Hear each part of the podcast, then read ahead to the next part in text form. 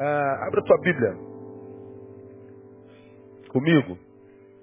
Nós começamos a semana passada na história do Gadareno, Lucas capítulo 8. Louvamos a Deus pela vida dos irmãos que estão lá na toca, né? Estou sabendo que a toca está cheia também. Deus abençoe vocês aí com toda a sorte e bênçãos, né? Em nome de Jesus. Ah, abençoamos também os irmãos que estão na internet, são sempre muitos, cada vez que a gente expande a possibilidade da internet, expandiu, enche, expandiu, enche, expandiu, enche. Estamos em expansão, né, botando antenas para a gente transmitir em HD, estamos botando fibra ótica, estamos adquirindo novas câmeras para termos pelo menos três.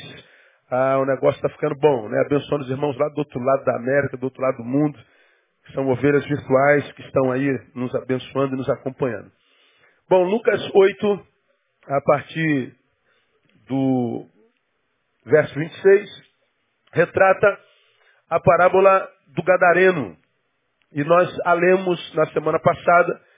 Jesus, ele está com os seus, termina de contar a, a parábola do semeador que nós acabamos de estudar no domingo retrasado, por seis meses. E ele então a, vai para Gadara. E, ou Gerasa, como, como entende Lucas. Diz o texto, você se lembra, quando Jesus pisa naquela cidade, sai dos sepulcros um homem endemoniado, que se prostra diante dele e diz que temos nós contigo, Jesus. E Jesus repreende aquele demônio e faz isso depois de perguntar seu nome, qual o seu nome. E aquele homem em possesso diz, o meu nome é Legião, porque somos muitos. E Jesus os repreende e eles pedem a Jesus para entrar numa manada de porcos que pastava ao, ao, lado. Jesus os permite. E eles entram, deixando o homem, entram na manada de porcos, e eram em torno de dois mil porcos. E esses porcos, agora tomados pelos espíritos que tomavam o corpo do homem, se precipitam no mar e eles morrem afogados. Bom, o homem é liberto e então ele se prostra aos pés de Jesus.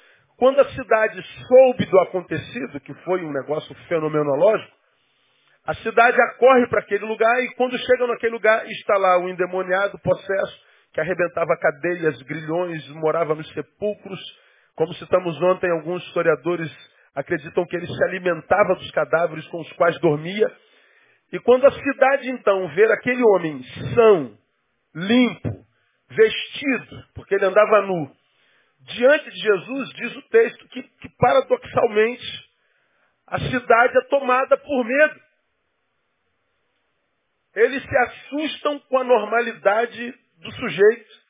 E porque eles se assustam com a libertação, com a normalidade do sujeito, diz o texto que a cidade expulsa Jesus e o manda embora. Jesus obedece e Jesus vai embora.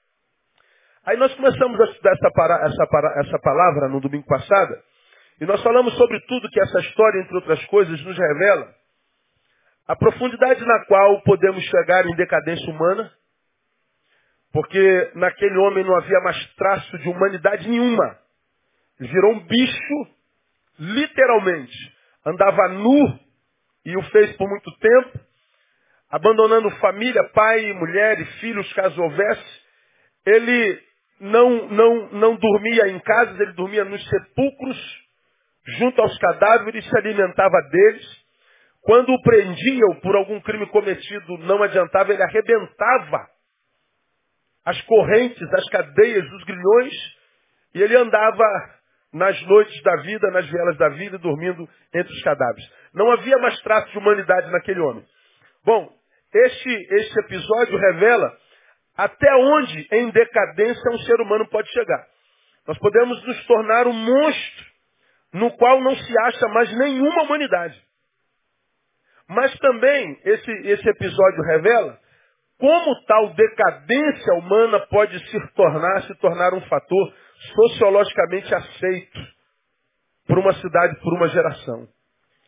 O homem chega ao, ao, ao clímax da desumanidade chega ao, ao, ao buraco da decadência humana, ele vira um bicho existencialmente falando, E ao mesmo tempo que some nele a humanidade, a sociedade da qual ele faz parte aceita isso como um fato normal, é um fato sociologicamente aceito, e essa decadência humana é então absorvida pela cultura da cidade, e a cidade então olha para o bicho homem e diz, não temos nada a ver com isso.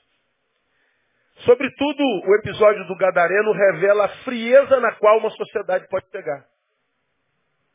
Você, enquanto indivíduo, pode chegar aos, aos lugares mais baixos da dignidade humana e todos nós outros olharmos para você e nos sentirmos absolutamente mais nada. É o, é o cume da indiferença.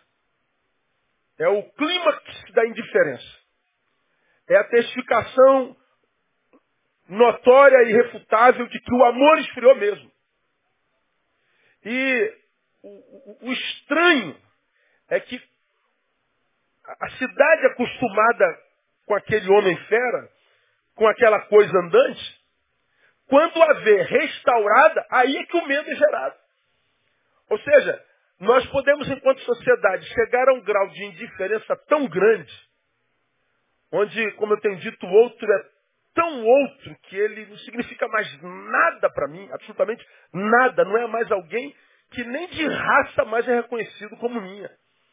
Viveremos uma, uma indiferença e uma individualismo tão doentio que a indiferença serão as águas que nos molham, nos banham. A indiferença será a marca do coração do homem. Que a dor do outro já nos, não, não diz absolutamente respeito. Mas não só isso. Nós ainda podemos evoluir nessa perversidade. Nós podemos não só não sofrer a dor do outro, como a gente pode se aborrecer demais pelo bem feito ao outro. Porque eu posso muito bem olhar para a tua dor e dizer, não estou nem aí, dane-se, o problema é seu.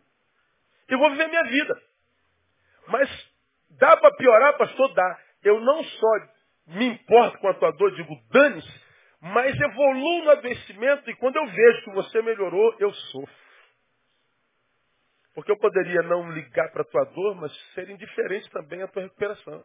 E fulano se recuperou. Dane-se. Não dá nada morreu, se ele nasceu, se ele está drogado, se não está, se ele se divorciou, se ele. Eu não estou nem aí, se ele melhorou, se ele piorou, se. Não interessa. Não. Eu posso ser indiferente à dor e sofrer com o teu sabor, sofrer com a tua alegria. Você acha que esse tempo está muito diferente do que a gente vive hoje? Não está não, né? Nós estamos vivendo, como eu disse na semana passada, um tempo gadareno. Nós estamos vendo um tempo onde a dor se tornou sociologicamente aceito. Onde a indignidade, a desumanidade se tornou sociologicamente aceito. Mas esse texto também, nós aprendemos na semana passada, é um texto que revela aonde, ou até aonde a graça de Deus pode a, a chegar. Revela o que pode acontecer com um sujeito enquanto ser decadente, o que pode acontecer com uma sociedade enquanto entidade indiferente, mas também, louvado seja o nome do Senhor, diz onde é que a graça de Jesus pode chegar. E nós aprendemos na semana passada que a graça de Jesus é graça de Jesus para restaurar subjetividade. Porque Jesus, quando vê o homem, que era alvo da indiferença da cidade, não vê o homem como a cidade. Jesus se compadece dele e Jesus o liberta. Falamos que toda vez que Jesus está diante de um ser humano, no qual a humanidade está ausente, Jesus está diante de uma abominação. E quando Jesus está diante de uma abominação, Jesus age. E nós louvamos ao Senhor porque Jesus cuida de cada um de nós. Ele vê uma cidade inteira diferente. Ele vê milhões de pessoas, mas ele não descuida, nem desmerece nem uma delas. E louvado seja o nome do Senhor por causa disso. Posso ouvir um glória a Deus? Diga assim para quem está do seu lado, ó, você é único para Deus. Diga assim, eu sou único para Deus. Como você já aprendeu, ele trata a todos nós como se fôssemos um e trata um como se fosse todos. Quando Jesus vem tratar comigo, não existe mais ninguém no mundo. Ele só trata de mim. Quando Jesus vai tratar de você, não existe mais nada nesse planeta. Só existe você. E se a gente entende dessa forma, e o valorizamos como tal, e imprimimos em nós o valor que ele nos dá, então a ação dele com a nossa estima restaurada produz um milagre. Porque quando é Jesus quem me valoriza, mas eu não, o milagre não acontece. Quando eu me valorizo, me soberbeço, mas não acredito por causa das circunstâncias que ele me valoriza, o milagre não acontece. Agora, quando o valor que eu tenho por mim mesmo se une ao valor que Deus me dá, o milagre acontece. Então, a esperança para qualquer um. E o que deforma enquanto valorização e amor, ou valoração e amor, o que deforma é sempre o que eu tenho por mim e o que eu tenho por ele, nunca o que ele tem por, por nós. Porque a Bíblia diz que o nosso Deus é imutável. Da mesma forma como ele te amou ontem, te ama hoje e te amará amanhã. Ah, mas ontem eu acertei, hoje eu estou em pecado. Você pode ser um gadareno endemoniado. Você pode ser uma catedral de demônios. Você pode ser possesso por todos eles. Você continua sendo um ser humano, sequestrado na tua subjetividade. Mas Jesus continua amando você de qualquer forma. Diga glória a Deus por isso. Então a graça de Deus restaura a nossa subjetividade. Mas, louvado seja o nome do Senhor, há uma outra área que a graça de Deus alcança, que é a nossa família.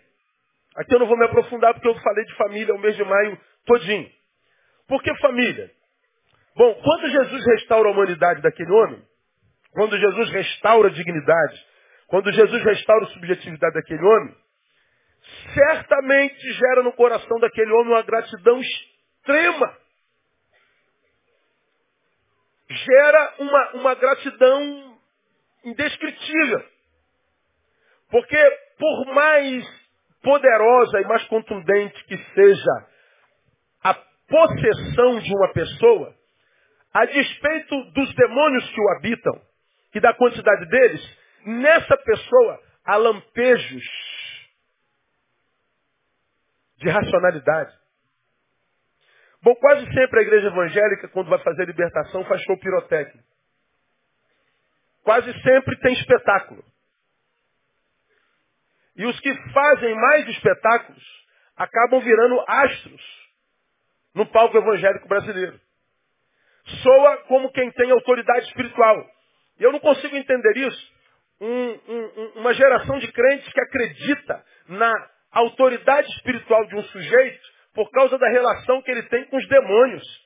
Quem autentica a espiritualidade do sujeito é o demônio. E é impressionante como as pessoas se impressionam com pessoas com as quais ah, ah, ah, se relacionam com demônios. E como eu já ensinei para vocês aqui, a gente não deve menosprezar a inteligência de Deus, nem muito menos do diabo. Porque o diabo, como você já aprendeu, quando trabalha a tentação e a batalha espiritual se dá no campo das ideias. Bom, a Bíblia diz que Satanás tomou Judas, o próprio Satanás tomou Judas, Judas não perdeu a razão nenhuma vez na história, e depois de ter sido satanizado, demonizado, ele foi procurar os fariseus para ganhar dinheiro.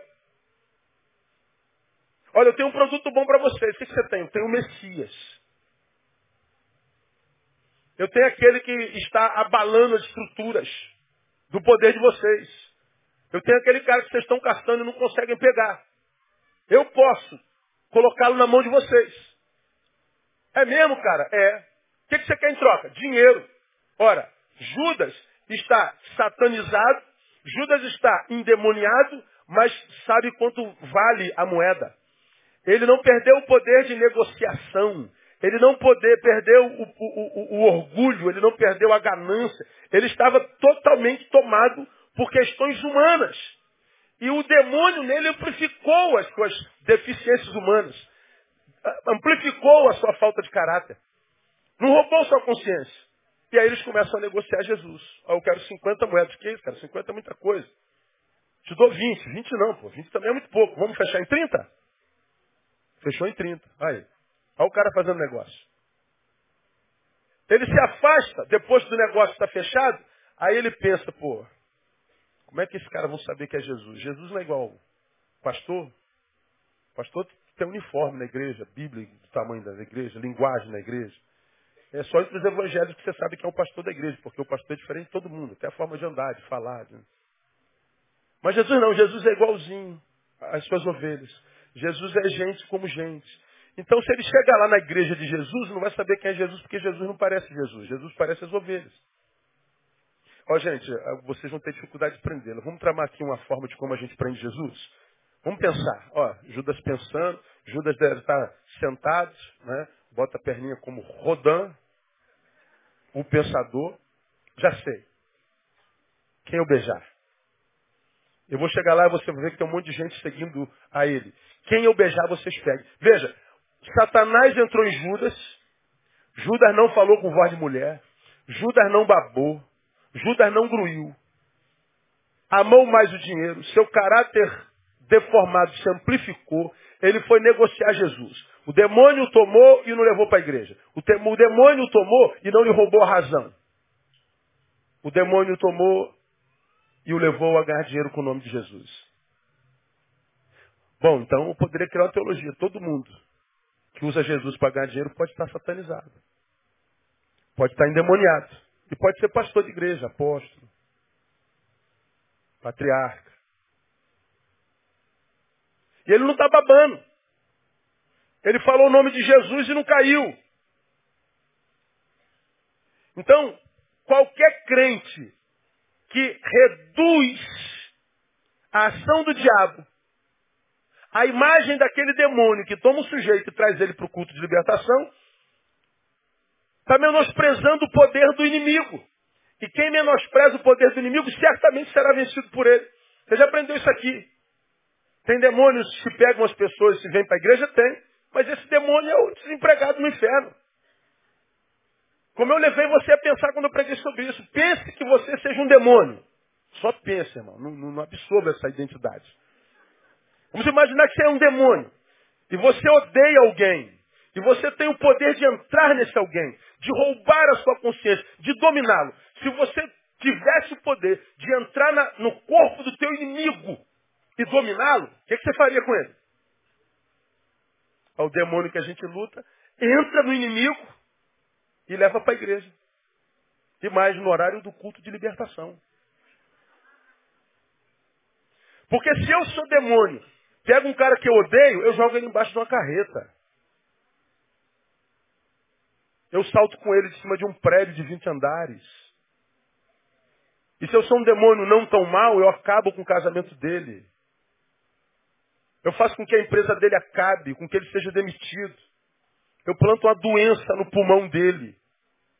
Mas não, o demônio contra o qual a igreja evangélica está lutando é aquele demônio que vem para a igreja no domingo ou então no culto de libertação.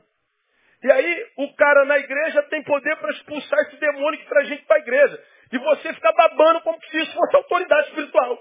E não sabe que esse demônio que trouxe gente para a igreja, como eu já preguei aqui, ele pode muito bem é, é, a, a, dominar o sujeito que o liberta. Ele viu, Satanás viu que um demôniozinho saiu, aí o pastor que o libertou se soberbeceu. Autoridade espiritual, aleluia. Aleluia, irmão. Pô, vai ficar aquela fila de gente querendo falar comigo. Aí o diabo está de fora dizendo assim, olha lá, ele libertou o demôniozinho, ficou orgulhoso. Peguei sua fraqueza. Ô, capetinha, vem cá. Entra lá naquela mulher lá. E se manifesta na frente daquele pastor lá, vai lá. Aí o demôniozinho pega aquela mulher. Aí o pastor quer comigo. Já sabe que eu sou poderoso. Aí ele vai expulso o demônio. E o demônio briga um pouquinho. Aí daqui a pouco sai. Aí o pastor, o orgulho. Aí o diabo, ah... Vocês três, pega aquele neguinho lá. Pegou o neguinho. Vocês quatro, pega aquela branquinha lá, para não ser preconceito. Aí começa. O homem de Deus está libertando gente de demônio e está preso pelo orgulho a eles. Está libertando um monte de gente do demônio que traz a igreja e está amarrado pelo orgulho, está amarrado pela soberba. E ele nunca saberá, porque o demôniozinho que baba não vai entrar nele, porque não precisa. É como aquele que entrou em Judas e não tirou a razão dele nem um instante. Mas entrou nele e só amplificou as suas deficiências. Qual era a deficiência de Judas? Ganância. Então entra e torna mais ganancioso. Orgulhoso, então entra e torna mais orgulhoso. insubmisso, então entra e torna mais insubmisso. Demônio só age amplificando as deficiências que encontra em nós, porque você já aprendeu que ele se alimenta do que nós ofertamos. Isso é sério pra caramba, meu irmão. Esse homem, quando liberto, evidentemente, porque ele tinha relances de racionalidade. Você pode pegar um endemoniado e você vê gente brigando e dando biblada para na cabeça dele. Separe-o, bota dentro de um quarto. E abaixa a adrenalina que ele despertou em você, libertador. Porque o que ele quer é palco. O que ele quer é adoração. Desde sempre. Quando ele estiver cansado, tente falar no ouvido do endemoniado. Mas imaginar que eu seja endemoniado. E você vem me libertar. E eu estou aqui babando, estrebuchando, botando para trás. Neil, você pode vencer isso que está aí, Neil. Você pode impedir, Neil. Faça a sua parte. Você vai conseguir falar com o Neil mesmo que a legião esteja aqui. Esse homem, ele é liberto. E a primeira, primeiro fruto da graça que o liberta é a gratidão. Como você já aprendeu aqui, graça caris, gratidão carite. Quem está debaixo da graça produz o primeiro fruto da graça. Quem está na caris produz carite. Gratidão. E aquele homem em gratidão, diz o texto, se prostra aos pés de Jesus e possivelmente segurou os pés de Jesus. E Jesus então ganhou mais um discípulo. E Jesus estava é, se movimentando, o discípulo ia atrás de Jesus. O que, é que Jesus diz para ele? Não. Volta para tua casa. Volta para tua casa. É, é interessante, né? A gratidão que queria fazer aquele homem seguir Jesus faz com que Jesus surpreendentemente o proíba e diz aquele homem, volta para sua casa, volta para sua família. Como você me viu pregar no culto da família, quando a graça de Deus alcança um homem, não o manda a priori para a igreja, o manda para casa. Citei 1 Timóteo 5,8. Que se alguém não cuida dos seus, principalmente dos da sua casa ou família, nega a fé e é pior do que um incrédulo. Então, quando a graça de Deus alcança um homem, não o manda direto para a igreja, o manda para casa. E o fruto dessa graça que mandou para casa se chama cuidado. Cuida dos seus. O que, que Jesus está fazendo aqui? Não, você não vai vir atrás de mim. Eu entendo a tua gratidão quer é, é, é fazer você me seguir. A tua gratidão quer, quer, quer levar você para a minha igreja, para os meus, meus discípulos. Não. Mas antes disso, volta para a tua casa. Por que, que Jesus manda o cara para casa? Porque Jesus sabe que naquele homem poderia haver um pai. Logo tinham filhos órfãos de pai vivo lá em casa. Haviam filhos envergonhados na escola, porque o filho dele, o pai deles, podia ser um monstro caminhando pela, pela cidade. Então as crianças zombavam, faziam bullying daquelas crianças que provavelmente seria filho dele. Então ele está dizendo, olha, você não vai me seguir, uma vez que você sabe que pode ter filho em casa doente. Jesus está dizendo, mais do que me seguir a mim, transforme-se em alguém que teus filhos possam seguir. Volta para casa. Jesus ensina que não existe fé verdadeira se a fé que eu demonstro ter em qualquer outro lugar não começa em casa, não tem origem em casa. Como disse alguém, a marca de um hipócrita é ser crente em todos os lugares, menos na sua própria casa. Jesus liberta um homem e a libertação dele não termina quando os demônios saem. A libertação dele termina quando ele restaura o que ele quebrou em casa. Porque se você diz ter sido liberto não consertou em casa, você mente. Mente. Por que, que Jesus o manda para casa? Porque poderia haver uma esposa vitimizada pela ausência do marido e humilhada por isso. O que está vendo, hein?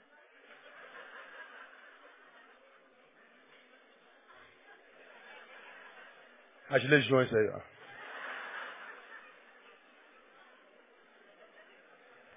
Vou aguardar, ué.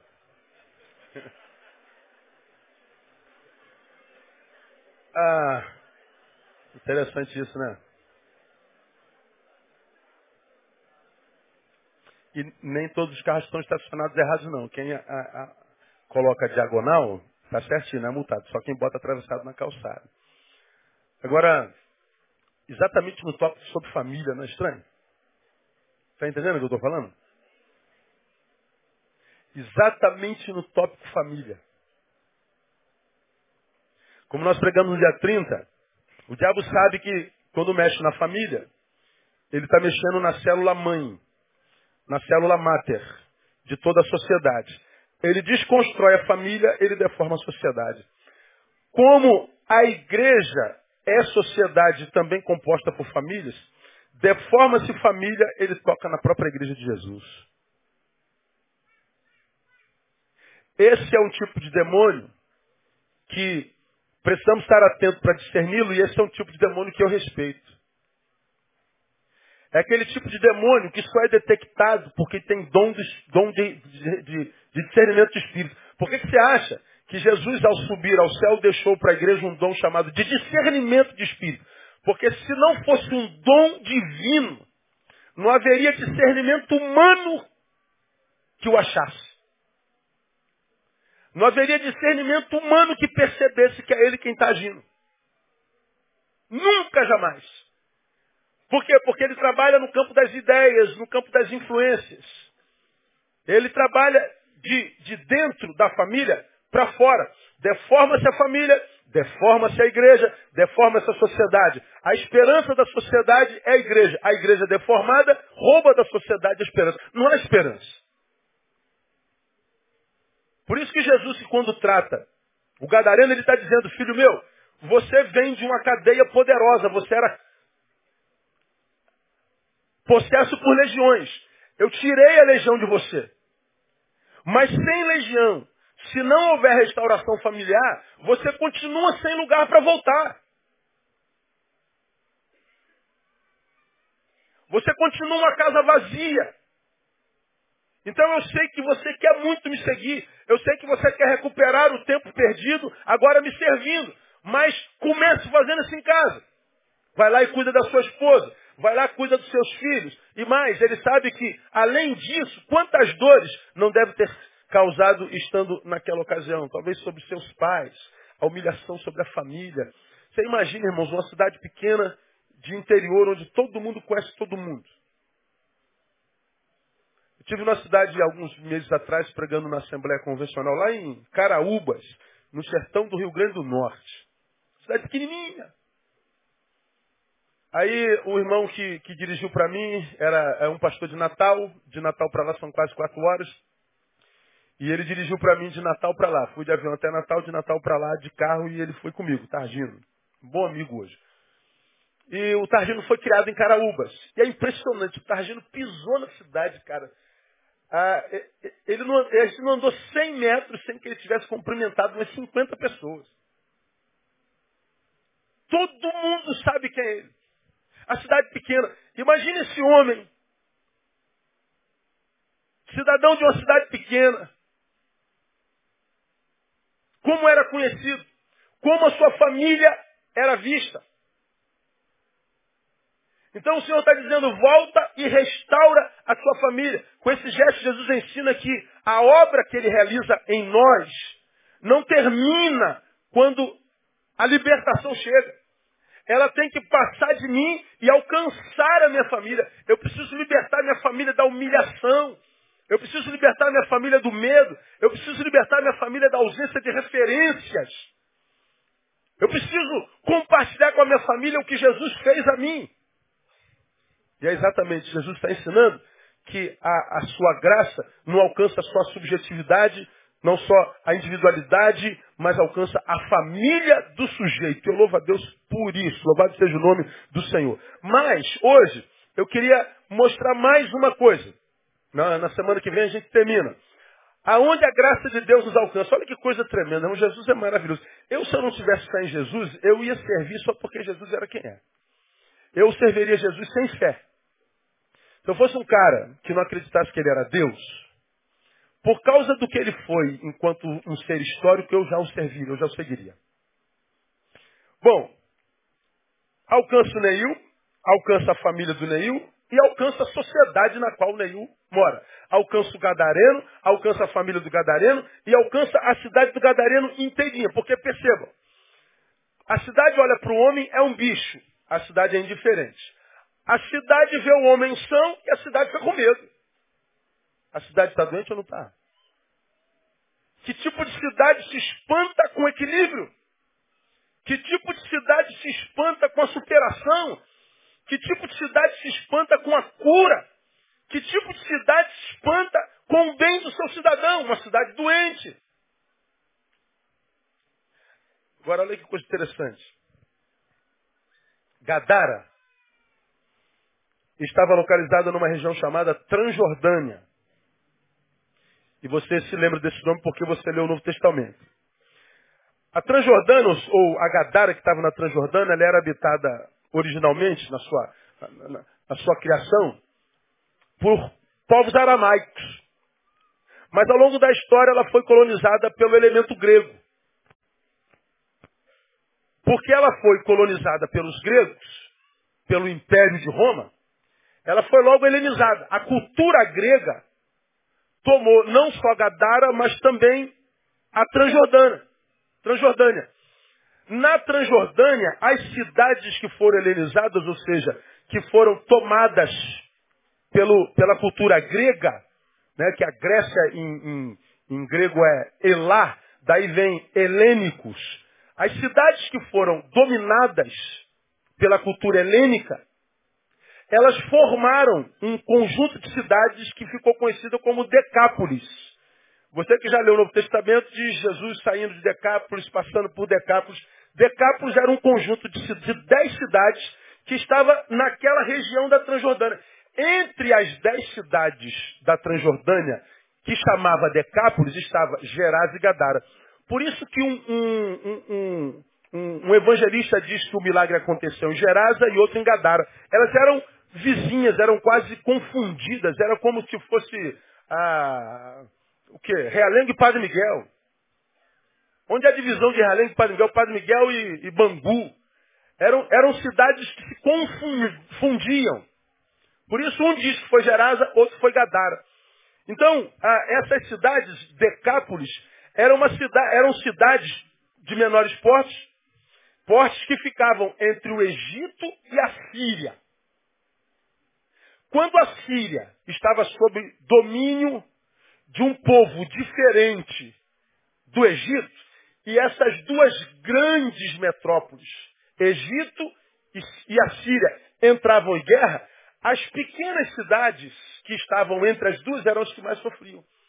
Quais as cidades que estavam entre as grandes metrópoles, Egito e a Síria? A Decápolis. Quando o Egito queria tomar a Síria e vice-versa, os grandes exércitos passavam por sobre aquelas cidades. E eles guerreavam naqueles campos. Então eram cidades muito sofridas. Eram cidades que eram por primeiras tomadas, invadidas. Eram cidades que eram, por primeiro, tornadas escravas. Eram cidades que não, tinha, a, a, a, não podiam ter é, identidade. Era uma cidade invadida. Elas estavam numa área muito, muito infeliz e ingrata, porque estavam entre duas, é, entre duas grandes superpotências. Então eram cidade, cidades extremamente é, sofridas, cidades que eram extremamente abusadas, cidades que eram extremamente é, ressentidas cidades que viviam no caos. Você tem uma ideia? Gadara tinha por economia a criação de porcos. E porco para o judeu era que tipo de animal? Um animal imundo. Por que, que Gadara sobrevivia de porcos? Porque não havia mais nada. Para sobre o que sobreviver. De tanta opressão, de tanta angústia. Então era uma cidade ressentida, era uma cidade a, a, a, oprimida, uma cidade tomada por ódio, uma cidade marcada por ferro quente, por conflitos. Os corações dos habitantes daquela cidade era uma terra fértil para demônios. Coração daquela gente era um coração tomado por ira, por ódio. Uma cidade que produzia uma, uma, uma, uma egrégora, como eu costumo dizer, que alimentavam, na minha concepção, potestades, e potestades ali estavam em casa. E lá nessa cidade se achou o Gadareno, no qual habitavam seis mil demônios. Jesus, quando passa por Gadara, passa pensando no homem, Jesus passa pensando na sua família, mas ele não esquece a terra daquele homem. Naquele tempo, aquela região estava sob o domínio do Império Romano. Olha que coisa interessante, preste atenção, como te falar. Estava sob o Império Romano, domínio. O exército de Roma era dividido em legiões. Legião nunca foi um termo espiritual. Legião sempre foi um termo militar. Sempre. Uma legião não é um grupo de seis mil demônios, é um grupo de seis mil soldados. Como que o exército romano era dividido por legiões. E lá naquela terra em Gadara havia uma legião romana dominando, esmagando, humilhando, ofendendo, e estava ali por muito tempo. Alguns historiadores chegam a dizer que chegava perto de 300 anos de opressão. Aquela cidade não tinha esperança, aquela cidade não tinha graça, aquela cidade não tinha humanidade, aquela cidade estava indiferente, estava fria, não acreditava mais em redenção. Quando vê uma redenção, falou, que é isso? Nós não vemos isso há muito tempo. O que, que é isso? Isso é assustador. Nós estamos acostumados com aquela desgraça de homem. Por quê, irmão? Porque aquela cidade via naquele homem a si mesma. Aquele homem era o espelho da sociedade. Ninguém se assusta quando se olha no espelho. Agora, quando aquele homem brilha, o brilho daquele homem ilumina a desgraça da própria cidade e a cidade não aguenta se ver. A luz de Deus na vida de um homem revela a desgraça e a pobreza de toda uma cidade. Está dando para entender o que eu estou falando, meu irmão? E Jesus diz assim, não adianta salvar esse homem, não adianta salvar sua família, se eu também não alcanço a sua cidade. Então, quando os demônios vêm se apresentar a Jesus, eles usam um termo bélico, diz nós somos uma legião, porque eles já estavam reproduzindo o que via a geografia daquela região. Percebe como é que as potestades se alimentam da produção de uma cidade? Agora olha que interessante, irmão. O que, eu acho maravilhoso. Que temos nós contigo, Jesus? Deixe-nos entrar então naquela manada de porcos. Jesus autoriza. E os porcos se precipitam no mar e se afogam. Olha que coisa interessante. A legião entra nos porcos e a legião se precipita ao mar. Deixa eu mostrar uma coisa para vocês. Eu quero mostrar para vocês o símbolo da legião que dominava a região naquela época. Bota, bota a foto aí, painel. Olha o símbolo da legião romana que dominava a cidade naquela época. Será que o painel não, não preparou?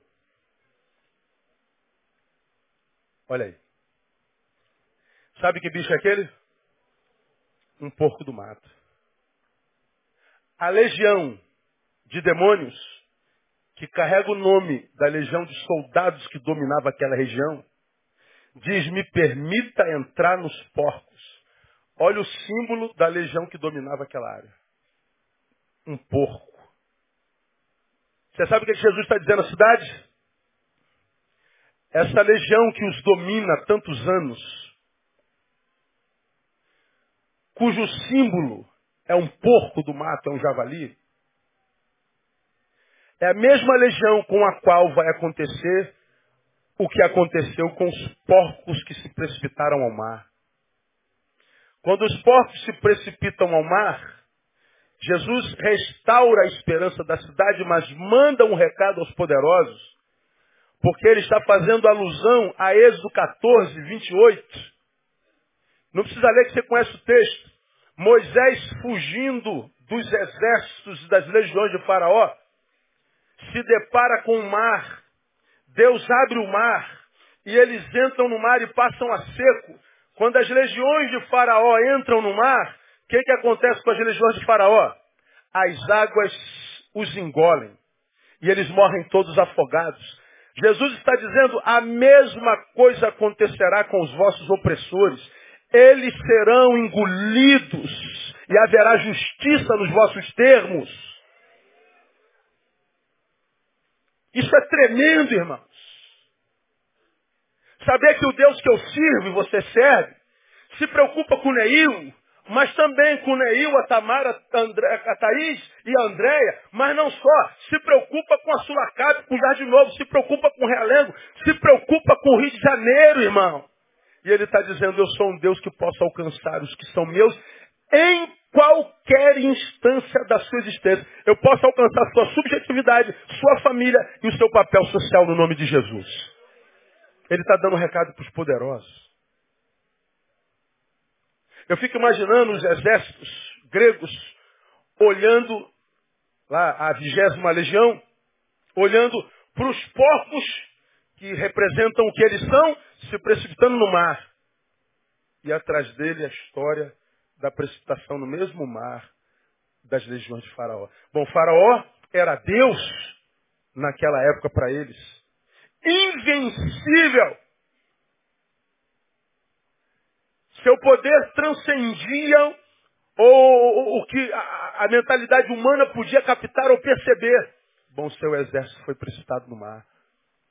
Essa região da Decápolis, que já não tinha esperança, que já não tinha graça, que já não tinha mais nada, é a mesma é, cidade que está ouvindo Jesus, eu posso libertar vocês. Agora, o que é triste nisso?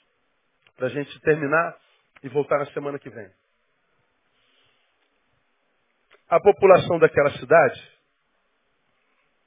a despeito de receber uma mensagem como essa, expulsa Jesus de seus termos. Eu sou a cidade. Me acostumei com a desgraça aparece um homem que me batiza com graça e traz minha vida para o equilíbrio e me leva para casa.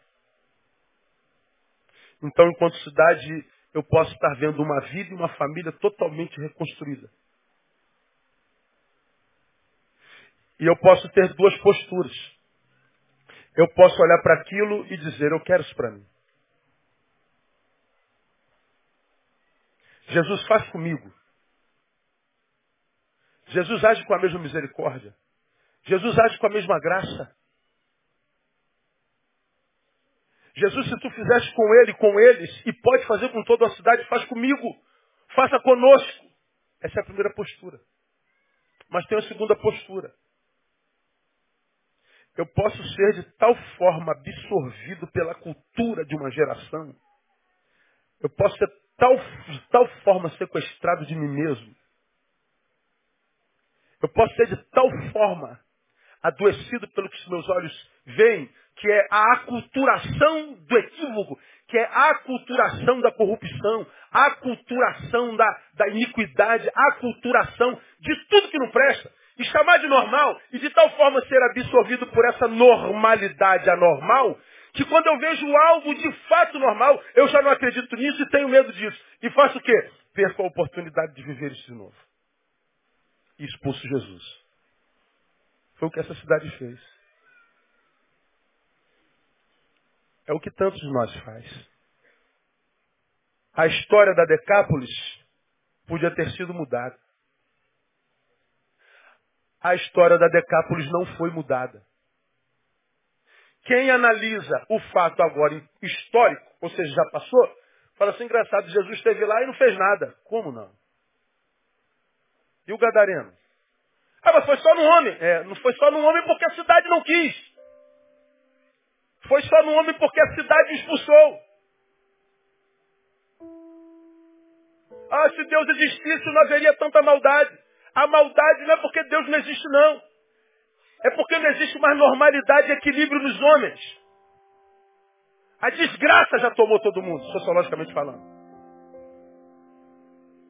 Irmãos, nós estamos chegando a, a, aos, aos abismos mais abissais da decadência humana.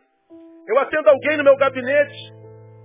E esse alguém veio, veio comunicar que porque tem um filho que tem problemas graves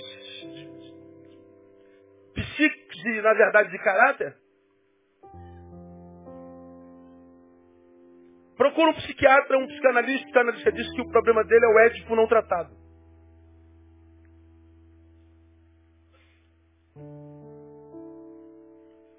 O menino se apaixona pela mãe, a menina pelo pai. É o X. Seu filho não desmamou, ele continua apaixonado pela senhora. Sim, doutor. E aí, o que ele faz é para aparecer para a senhora. Isso é, é, uma rebelião, falta de afetividade, ele precisa do seu afeto, do seu carinho. Ele a vê mais do que como mãe, ele a vê como mulher. E o que, que eu faço? A senhora tem que transar com ele.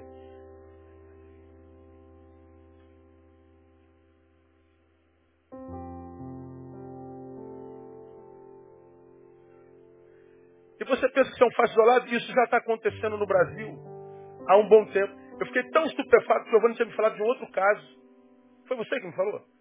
De um outro caso. E eu fui pesquisar. Já é uma abordagem terapêutica.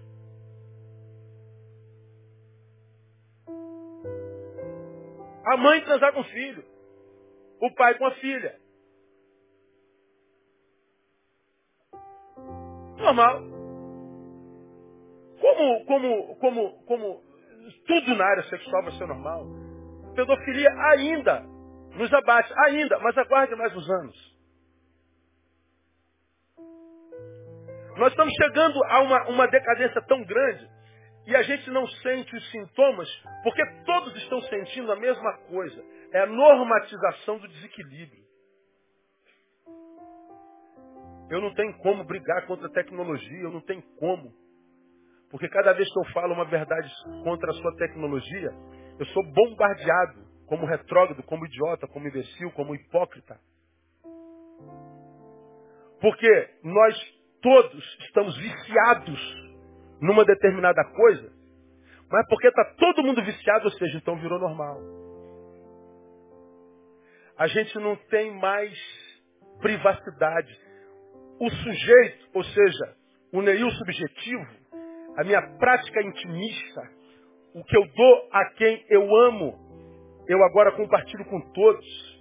A invasão da minha mesa, a invasão do meu sentimento, a invasão da minha prática, do meu pensamento. Não há mais nada que seja só meu. Bom, todos acham isso normal. Por quê? Porque todo mundo faz a mesma coisa, ou quase todo mundo. Mas a gente não sabe que a gente não consegue viver só conosco mais. A gente não consegue mais passar por um lugar sem que a gente diga onde a gente está. Sem que alguém sinta alguma coisa a nosso respeito. Virou normal. E não sabe que a gente está sendo sequestrado. É como se eu desse a Andréia o mesmo que eu dou à irmã Maria que está sentada lá no meio, que eu nunca vi na minha vida.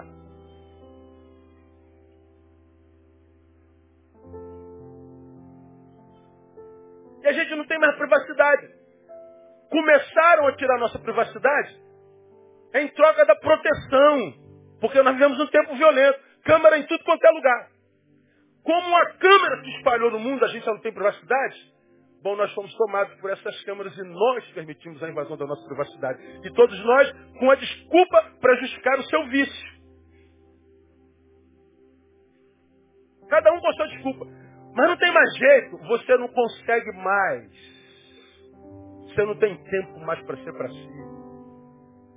Cara, hoje você faz oração pelo fez. Agradeço ao meu Deus pelo livramento. Então fala com ele, pô. Mas não entra no quarto para orar e agradecer.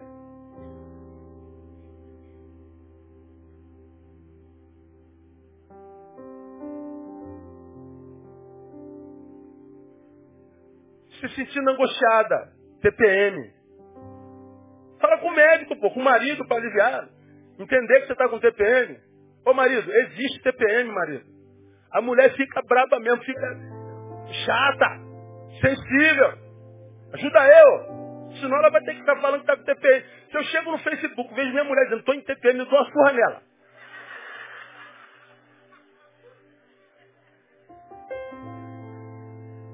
ela não corre o risco porque ela nunca vai falar isso. Isso é dela. No máximo meu. Não há nada mais íntimo. Acontece dentro. Essa sociedade, ela não podia ser só mais Gadara. Porque os egípcios atropelavam, a Síria atropelava. Elas criaram a Decápolis para se resguardarem. Vamos ficar aqui junto um com o outro aqui. Pega no meu braço aqui, gente. A gente se torna mais forte um pouco. Mas era para autoproteção. Não era para exibição. Nós estamos sendo sequestrados e a gente não percebe, cara. Como é que algum de vocês não percebe o que está acontecendo, cara? É que vocês se permitem deixar levar e banalizar os seus próprios sentimentos, as suas próprias dores. Quando você externaliza a tua interioridade, você está dando direito ao outro de opinar e te aconselhar, e você está recebendo influências e conselhos e energias de gente que te odeia. Que coloca uma opinião contrária à tua e que azeda a tua semana. Amanhã eu estou sendo xingado. Porque eu estou mexendo num Deus dessa geração. Não estou falando que é o iPad que é ruim, estou falando que é a tecnologia, estou falando o uso dela. Porque a máquina é maravilhosa, é uma ferramenta maravilhosa. Imagine se nós tivéssemos conteúdo para botar nisso, meu. Você imaginou se a gente tivesse conteúdo para botar nisso? Você imaginou se nós fôssemos o gadareno curado e botasse aqui o que Jesus fez com a gente? Você imaginou como essa teia podia tomar toda a terra com a glória de Deus? Uma bênção mal utilizado se torna desgraça. Aí eu olho para essa sociedade gadarena, vejo, cara, o gadareno está se esguelando, se matando, não está nem aí. Dá um pneuzinho aqui, eu ali, está nem aí. O gadareno, agora, quando fica bem, pronto, aí, aí parece. Expulsem Jesus. E o triste, irmão, para quem não se discerne, é que quando a gente manda Jesus sair, ele obedece. Ele respeita. Suma Jesus! Jesus pega a malinha dele, sacode a poeira, como diz, e vai embora. Ele vai embora da tua vida enquanto indivíduo, ele vai embora da tua vida enquanto família, ele vai embora da tua vida enquanto sociedade, ele vai embora. Porque ele respeita a nossa individualidade. Ele respeita a nossa subjetividade. Nós perdemos o respeito pela nossa intimidade. Nós não sabemos mais viver conosco. Nossa companhia nos é insuportável. Nós não aguentamos mais a gente. Ou os homens não aguentam mais a si mesmos. E a gente não sabe que a gente está sendo roubado. Que a gente está sendo desconstruído sem dor. Não dói. Pelo contrário, dá prazer, né, meu? Mas relembra do, do paraquedista do domingo passado. Eu citei, eu sou paraquedista. Quando salta do avião, meu irmão, chebe, tum, abriu o paraquedas. Meu irmão, liberdade, alegria, vida, superação, grandeza, glória. Mas a despeito da superação, grandeza, glória, alegria, liberdade, você está em processo de decadência. Você está indo para o buraco, você está indo para o chão sorrindo. Você está indo para o campo do inimigo. Você está caindo no campo onde os tiros estão comendo.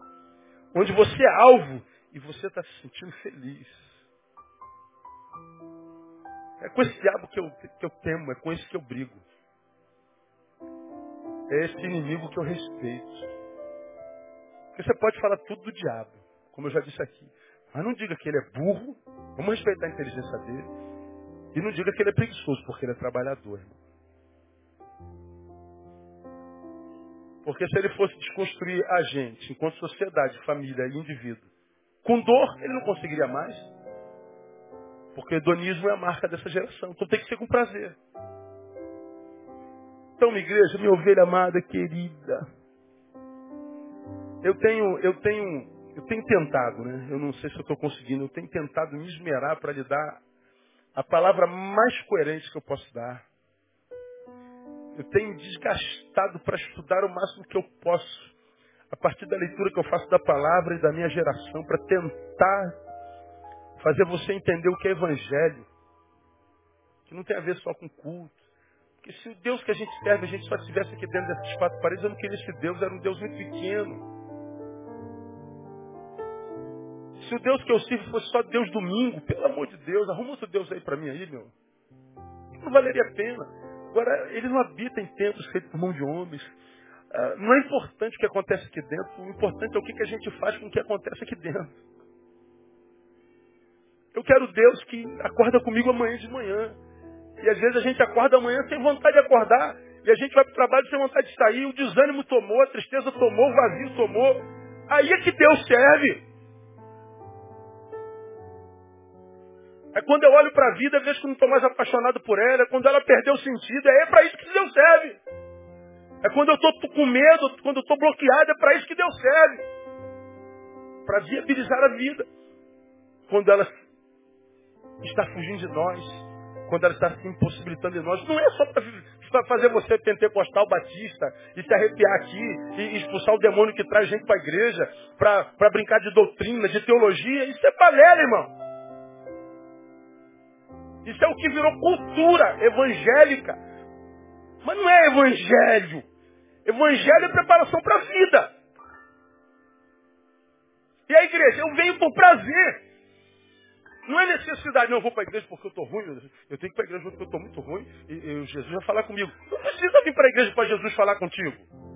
Ele fala contigo no banheiro, na segunda-feira, três horas da manhã, na terça-feira, meio-dia, na quarta-feira, duas da tarde. Ele fala contigo qualquer hora. Se você estiver aliançado com ele, ele fala contigo qualquer tempo, em qualquer dia, em qualquer hora, em qualquer lugar. Não é mais nesse lugar, nem em Jerusalém, naquele monte. É em todo lugar, porque Deus é Espírito, procura a gente com a dor Espírito em verdade. É em todo lugar.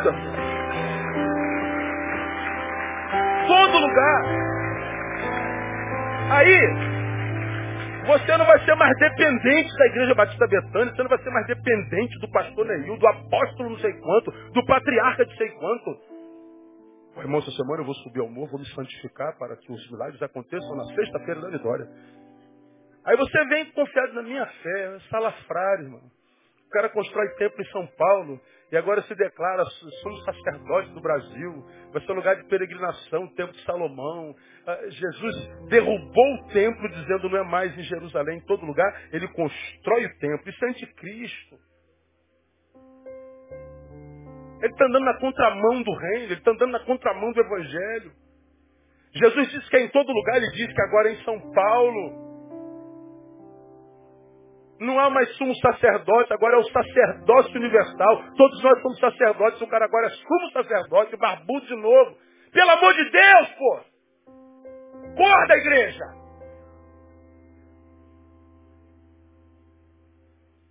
É por falta de conhecimento que o povo está sendo destruído. Você não precisa do templo de Salomão, você não precisa do templo da igreja da Betânia, você não precisa do Neil, nem do Macedo, nem de vagabundo nenhum. O véu do, do, templo foi rasgado. O Santíssimo Lugar está aberto para qualquer um de vocês. Qualquer um é bem-vindo na presença dele.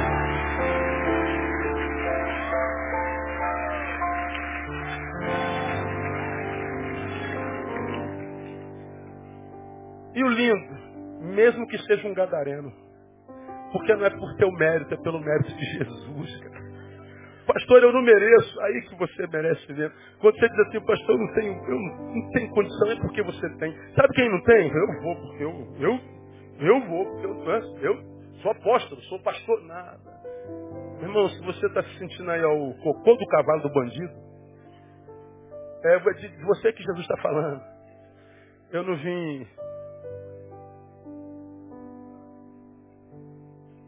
para os sãos, eu vim buscar e salvar aquele que se havia perdido. Eu vim para os perdidos da casa de Israel, eu vim para o enfermo mesmo. Eu vim para você que não merece, porque só quem sabe que não merece é que quando recebe a graça sabe que é por mérito dele. Por isso que ele coloca em vaso de barro, porque a glória é dele. Porque se eu merecesse estar aqui, eu não estaria aqui mesmo, já teria me fulminado. Às vezes eu falo assim, Senhor, eu não tenho condição nem de pregar hoje, Senhor. O Senhor sabe. Quem está perto de mim sabe. Às vezes eu estou ali atrás, ali atrás daquela porta. Minha perna tremendo. Falei, Deus, meu Deus, nervoso. Esse ano eu faço 24 anos de ministério. Toda vez que eu subir aqui eu estou tremendo. Aí eu falo, meu Deus, eu nunca vou perder esse nervoso. Alguém diz, dia que você perder, para de subir ali. Porque o tremor revela temor, responsabilidade. Não estou pregando para cachorrinho de estimação, não, bichinho. Estou pregando para gente, para alma eterna. Não estou brincando com esse negócio, não. É muita responsabilidade. Tem gente brincando com as almas das pessoas. Olha para a pessoa e vê um bolso, vê dinheiro. Gente que não, não gere nem a própria vida, sendo referência para gente ferrado. Cara, como é que vocês não enxergam, né? Alguns de vocês não enxergam isso. Decadência humana, decadência social, mas a graça alcança o sujeito, a família e a cidade. Ele pega as legiões todas e lança no fundo do mar, mas se eu falar assim, eu não quero saber do Senhor, ele te liberta. Ele diz, você está livre de mim, meu filho. Seja o Deus de si mesmo, ou o diabo de si mesmo e que as suas legiões te acompanhem. Ele vai respeitar. Agora, que amanhã, não faça como vocês estão fazendo hoje. Virei ateu. Palhaçada, irmão. Deus não existe. Estou chateado com Deus. Optou por viver longe dele, vira um gadareno e depois pergunta onde é que Deus estava. Se ele não te obriga a andar com ele, não exija que ele ande contigo.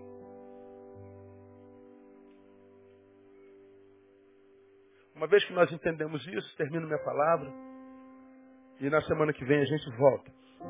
Vamos falar semana que vem, uma vez que isso tudo está revelado, como que a gente tem que viver então, pastor? Diante da revelação do Gadareno e de Gadara, nós vivemos um tempo Gadareno. Como é que a gente vive dentro dessa gadara sem que a gente se torne um gadareno? Todos nós somos candidatos a gadareno. A diferença é que os, os demônios que compõem a legião não vêm seis mil de uma vez, vem um de cada vez. Hein? Sequestrando um pedacinho de nós aqui, um pedacinho de nós ali, e sai um pedacinho, entra um, sai um pedacinho, entra outro. Daqui a pouco você não sabe mais quem você é, o que, que você tem que fazer na vida, onde é que isso vai dar. Você vira um híbrido existencial, você não sabe mais de nada. Perde a identidade. Que Deus nos abençoe, amém, irmãos? Que Ele nos olhe com graça e que Ele não nos permita chegar a esse estado degradante de ser. Creia, minha igreja. Você não precisa de mim. Você não precisa dessa igreja. O véu está rasgado. E onde houver um altar ali, o fogo de Deus pode descer. Mas lembra que eles, enquanto o fogo só desce sobre o altar que tem sacrifício. Construa um altar que o sacrifício seja você. Porque se eu me sacrifico, ou seja, me nego a mim mesmo, o fogo vai descer no altar, constantemente, como diz o Levítico, e não se apagará. A Ele a honra e a glória e o louvor pelos séculos dos séculos. Deus abençoe.